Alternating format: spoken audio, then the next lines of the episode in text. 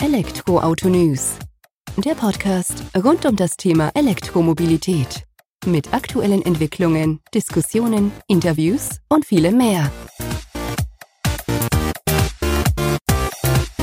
Servus und herzlich willkommen bei einer neuen Folge des Elektroauto-News.net Podcast. Ich bin Sebastian, freue mich, dass du diese Woche wieder eingeschaltet hast, wir uns mit dem Thema E-Mobilität in allen Farben, Formen und Facetten beschäftigen.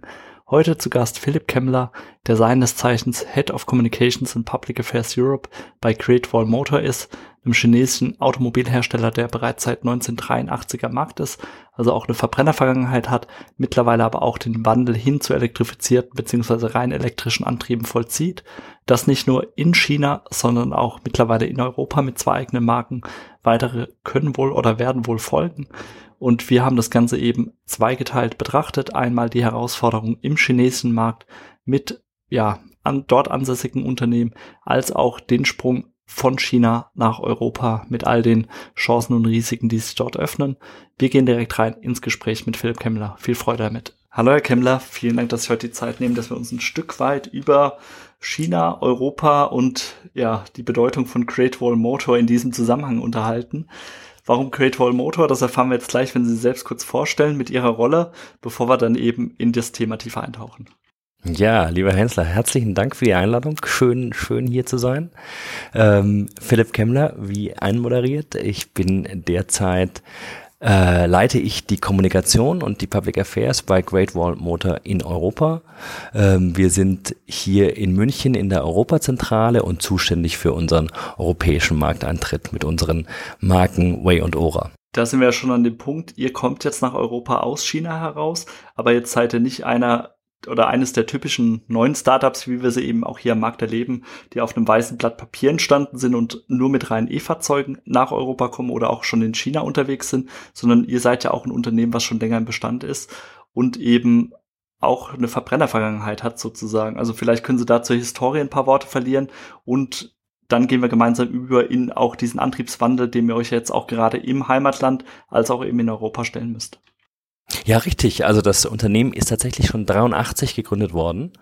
Ähm, die vielleicht bekannteren Marken, die der an oder andere vielleicht schon im Asien oder Australien Urlaub mal gesehen hat, ist Haval. Es gibt, glaube ich, sogar eine kleine Niederlassung davon auch in Italien. Ähm, und damit hat man eigentlich seit den 80ern eben Verbrennungs Motoren für Fahrzeuge hergestellt, äh, verschiedenster Couleur. Mittlerweile ist man Marktführer für SUVs in, in China. Ähm, aber auch hier stehen die Zeichen der Zeit natürlich voll auf Elektromobilität. Das ist jetzt für den einen oder anderen nicht unbedingt was Neues. Ähm, aber das bedeutet natürlich auch für uns eine Transformation als Unternehmen, dass du eben von der Verbrennerhistorie kommst, jetzt in diesen ganzen NEV, New Energy Vehicle, äh, Markt auf jeden Fall Marktanteile gewinnen musst. Und wenn du die Zahlen in China genau anschaust, ist das natürlich ein extrem boomender Markt. Äh, das liegt an verschiedenen Faktoren, da können wir nachher sicherlich bestimmt auch nochmal das ein oder andere Wort zu verlieren.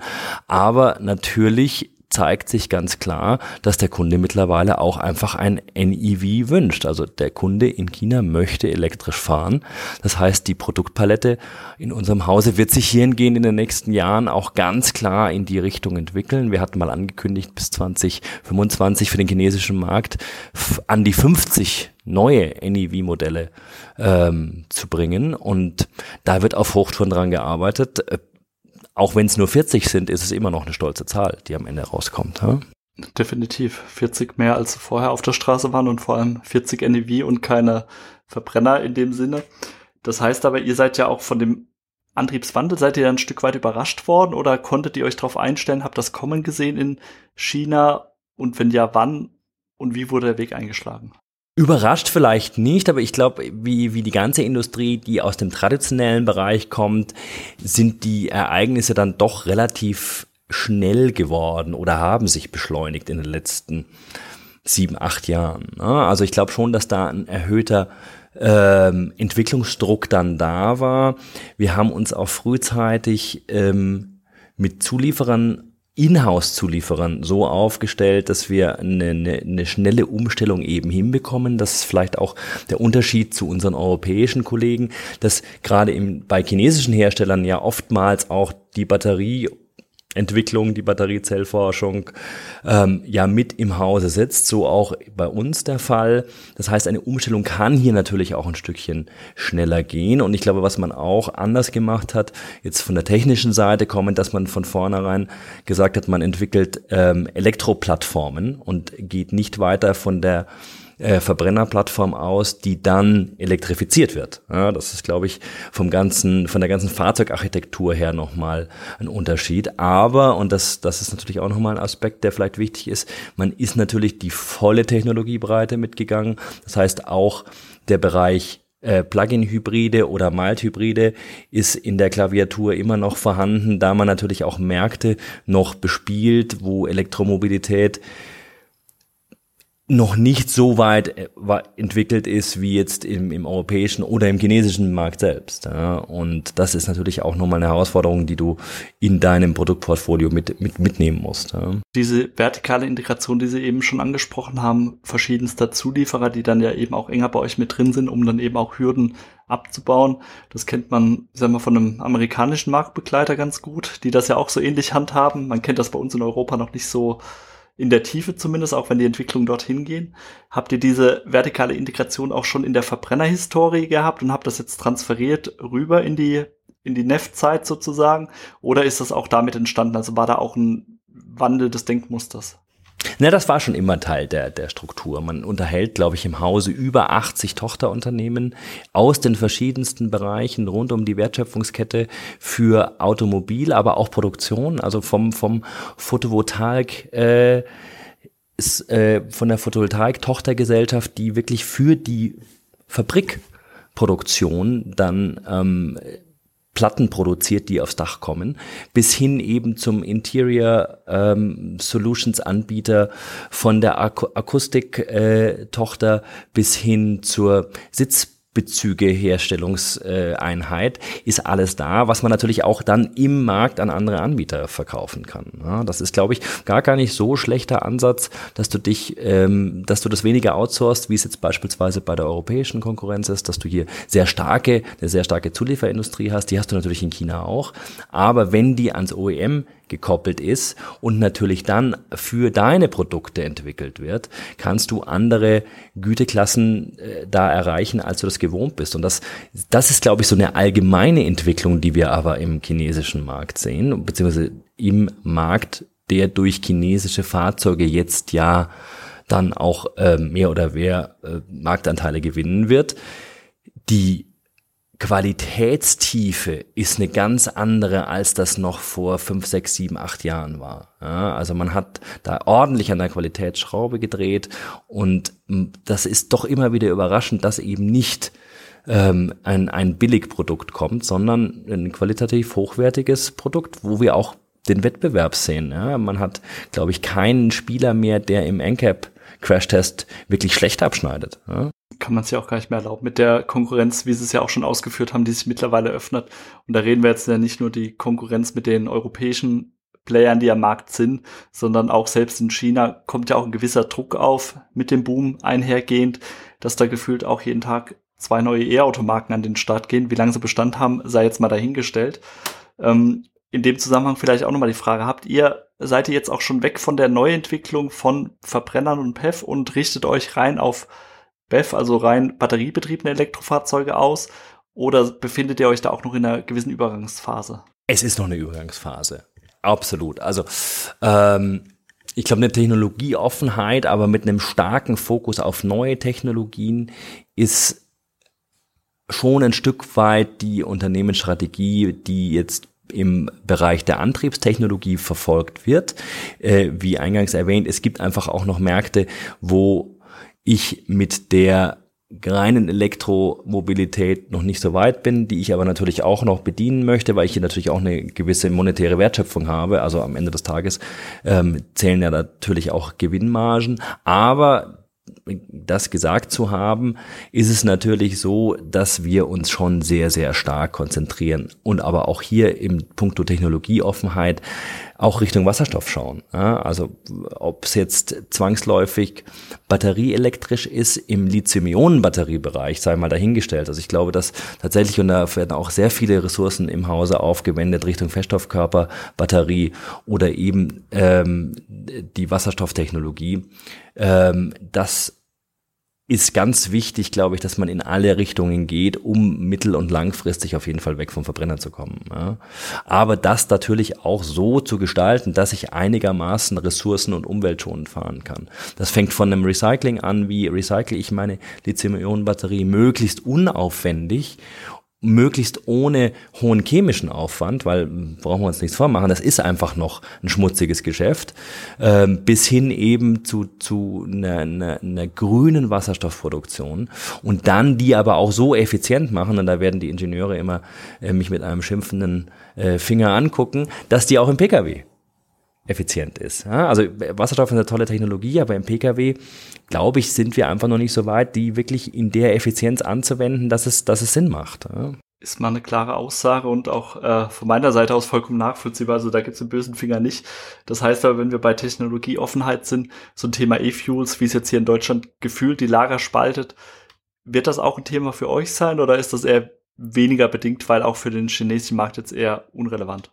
Wir schauen es uns an, weil alle Märkte natürlich auch interessant sind und die, die globalen Marktentwicklungen interessant sind, ähm, ist aber nicht ein Schwerpunkt, in die es geht. Ja, also sicherlich ist es eine spannende Technologie. Man wird halt auch sehen, wie am Ende des Tages dann eine, eine so nachhaltige Nutzung möglich ist, dass es auch Sinn macht. Ja, also muss immer den Kosten-Nutzen-Äquivalent dahinter setzen, ein Stück weit. Ähm, aber sicherlich kann auch ein hocheffizienter Diesel ja, ähm, eine, eine, eine spannende Technologie sein.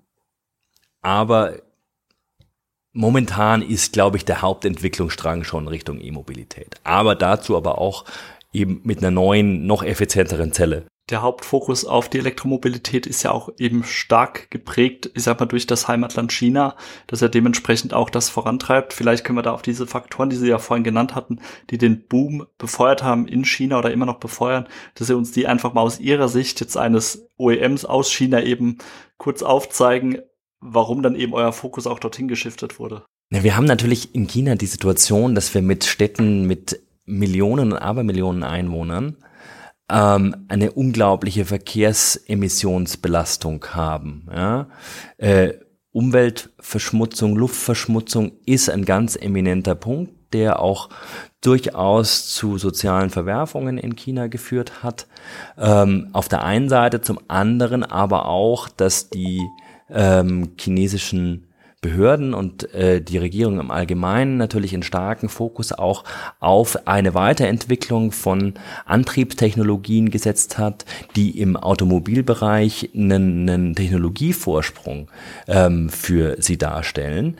Ähm, und daraus geboren, aus dieser Mischung, hat sich eine sehr, sehr starkes E-Mobilitätsfeld entwickelt. Das heißt, ich habe auf der einen Seite eine starke, immer noch andauernde und jetzt wieder aufgestockte und verlängerte, liebe europäische Politik, ähm, Entwicklung äh, der Förderung. Ja? Also man investiert staatlicherseits wirklich viel in die Förderung von E-Mobilität für den, für den Einzelnen. Ähm, das ist ein, ein sehr, sehr wichtiger Faktor, Entfall von Steuern, äh, steuerliche Vorteile in der Nutzung you name it. Ähm, auf der einen Seite, aber zum anderen, es ist extrem kompliziert, in einer ähm, Stadt wie Shanghai oder Peking an eine Zulassung zu kommen für dein Auto. Also ein ganz reguläres äh, Nummernschild. Ähm, du hast mehrere, teilweise mehrere Jahre Wartezeit und es ist extrem teuer. Also ein, ein, ein Kennzeichen kostet dich umgerechnet ja rund rund acht, neun, zehntausend Euro. Ähm, soll es dann noch eine Lucky Number sein, eine, eine 8 oder eine mehrfache 8, dann wird das gleiche nochmal teurer. Ähm, während du ein Kennzeichen für dein Elektroauto relativ schnell und günstig bekommst. Also das ist äh, eine relativ kurze Wartezeit und damit bist du wieder relativ schnell auf der Straße unterwegs mit deinem Fahrzeug. Und all diese Anreize, also es gibt auch auf verschiedenen Ebenen Subventionen. Es gibt von der Zentralregierung Subventionen, es gibt von der Lokalregierung Subventionen und es gibt nochmal von den Städten eine Subvention für deine E-Mobilität. Führt natürlich dazu, dass du über den Geldbeutel kommend und aber auch über die Schranke kommend, dass du nämlich dein Auto sofort zulassen kannst, ähm, einfach einen großen Anstieg der, der, der E-Mobilitätsrate hast. Das, das haben die Norweger ja schön vorgemacht. Also ist immer dieses Paradebeispiel Norwegen, Norwegen, Norwegen, Norwegen. Aber die haben es ja genauso gemacht. Sie haben einfach massive diesen massiven steuerlichen Erleichterungen für den E-Auto-Nutzer angetreten. Und jetzt ist man so weit, dass man die wieder so weit zurückfahren kann, weil die E-Mobilität zu was völlig Normalem geworden ist. Und dass eher die, die, die, die, die Notwendigkeit besteht, wie du weg von der, von der Reichweitenangst hin zur Ladesäulenangst gekommen bist, dass du da den weiteren Infrastrukturausbau hast von unserer Seite aus jetzt Europa im speziellen Deutschland betrachtet, ist es ja eher so, wir beschweren uns drüber. E-Mobilität kommt hier nicht so richtig an. Die Förderungen, Subventionen werden schon zurückgefahren. Glücklicherweise müssen wir hier nicht um Nummernschilder äh, bieten oder warten sozusagen. Nichtsdestotrotz merkt man ja auch, dass hier, ich sag mal, ein bisschen was schief läuft, jetzt aus meiner persönlichen Einschätzung, dass wir Förderungen zu einem Zeitpunkt zurückfahren, wo wir uns gerade so in der Ramp-up-Phase befinden. Und ist das auch so die Einordnung aus Ihrer Sicht? Weil, so wie Sie ja gesagt haben, China hat verlängert, verlängert immer wieder, weitet aus und fördert E-Mobilität, wo man eigentlich meinen könnte, dass die chinesischen Hersteller, gerade weil sie jetzt immer mehr nach Europa drängen, doch schon eine gesunde Basis haben. Und ich empfinde es zumindest so, uns wird diese Basis hier ein Stück weit für die europäischen Hersteller wieder abgegraben, weil man eben sagt, okay, ja, E-Mobilität ist jetzt da, das wird schon noch natürlich wachsen. Bisschen, ja, fühlt sich nicht so gut an.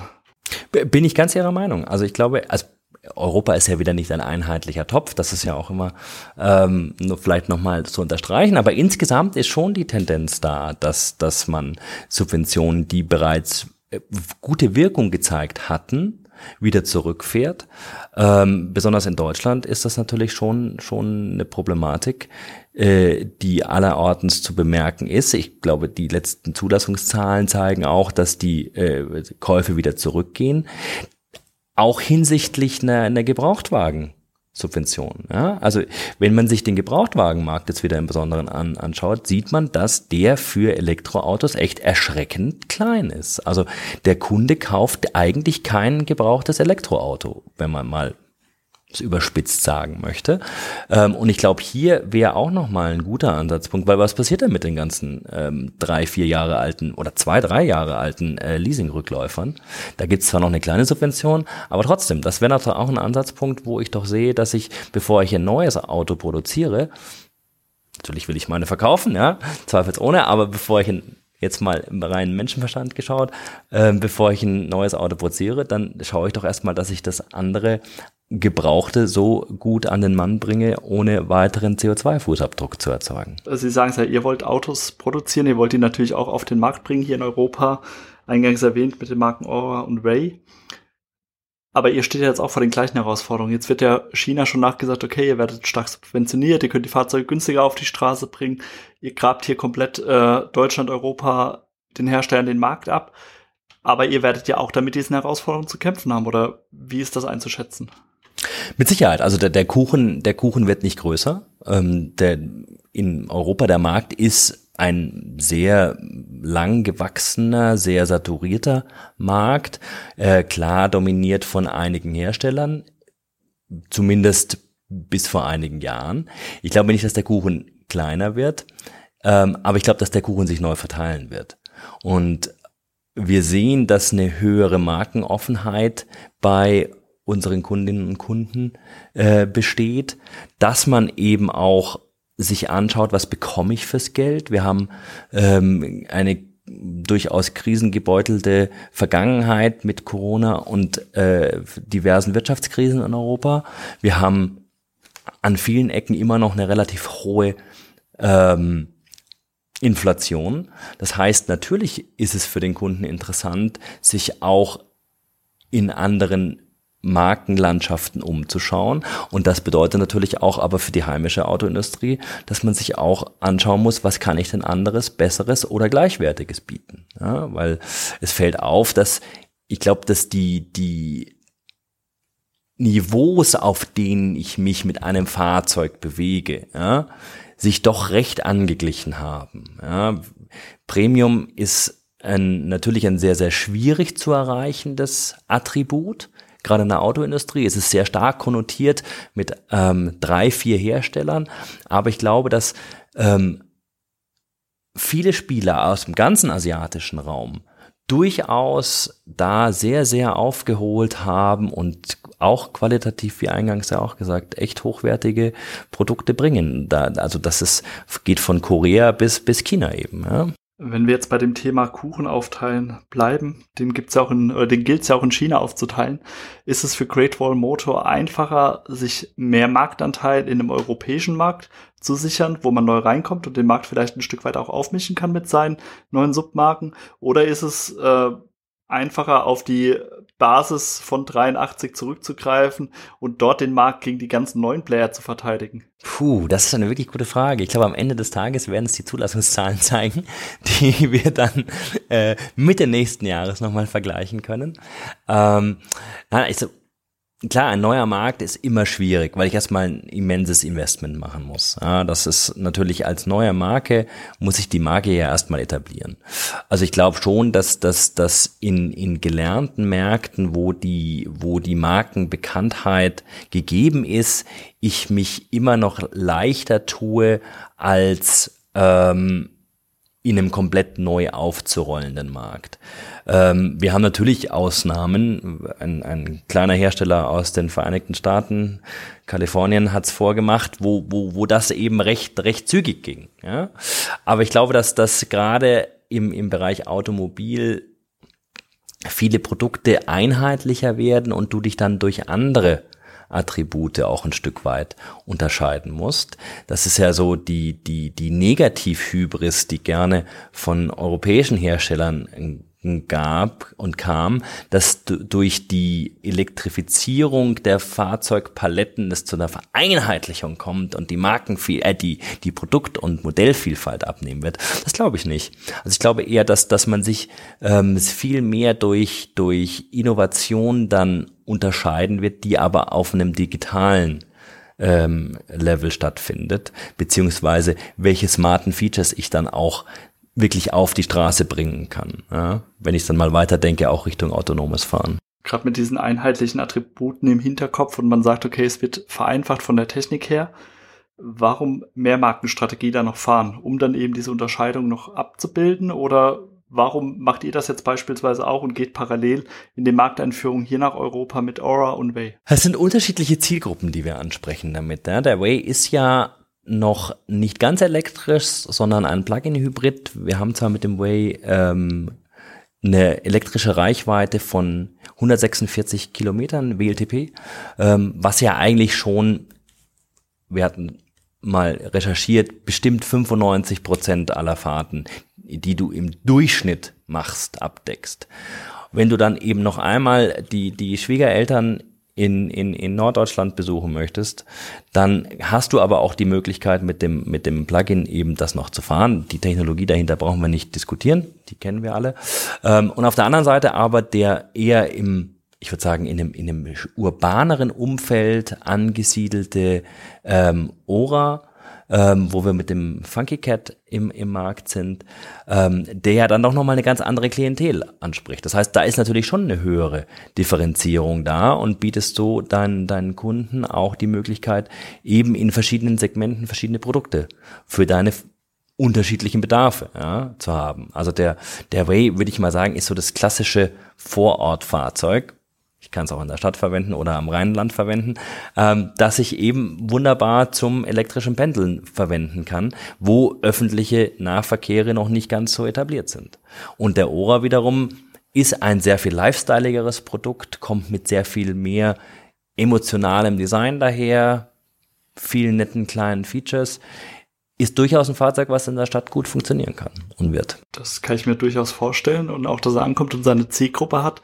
Aber der Aura an sich ist für mich jetzt ein Beispiel dafür, welche Herausforderungen, glaube ich, auch chinesische Marken hier in Europa noch haben. Weil gerade wenn ich an den Sprachassistenten jetzt aus eigener Erfahrung denke, es ist mir einfach too much. Also für mich persönlich, für mein Empfinden im Alltag auf der Straße ist es einfach zu viel miteinander interagieren, sprechen, ablenken irgendwo. Ist das auch eine Schwierigkeit, mit der ihr zu kämpfen habt und wo ihr euch auch vielleicht noch ein Stück weit adaptieren müsst oder ausrichten müsst an dem europäischen Markt?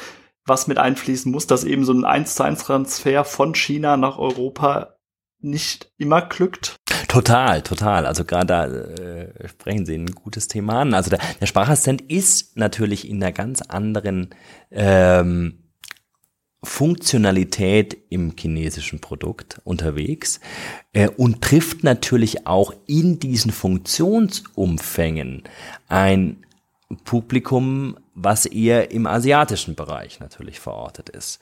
Ähm, es hat aber natürlich auch noch eine andere Komponente, gerade diese ganzen vielen ähm, Aufmerksamkeitserinnerungs ähm, Hinweise, sage ich jetzt mal freundlich, ähm, sind natürlich auch den äh, Notwendigkeiten geschuldet, die ein Stück weit inzwischen auch von NCAP vorgegeben werden, um die fünf Sterne zu erreichen, die im Test notwendig sind. Ähm, ja, absolut. Also das ist sicherlich ein, ein Faktor, ja, wo ich mir anschauen muss, was ist denn in der Lokalisierung noch notwendig, um den europäischen Geschmack noch ein bisschen besser zu treffen. Ja. Ähm, das äh, sicherlich auch, wenn ich, wenn ich an die Ladeleistung denke. Ja.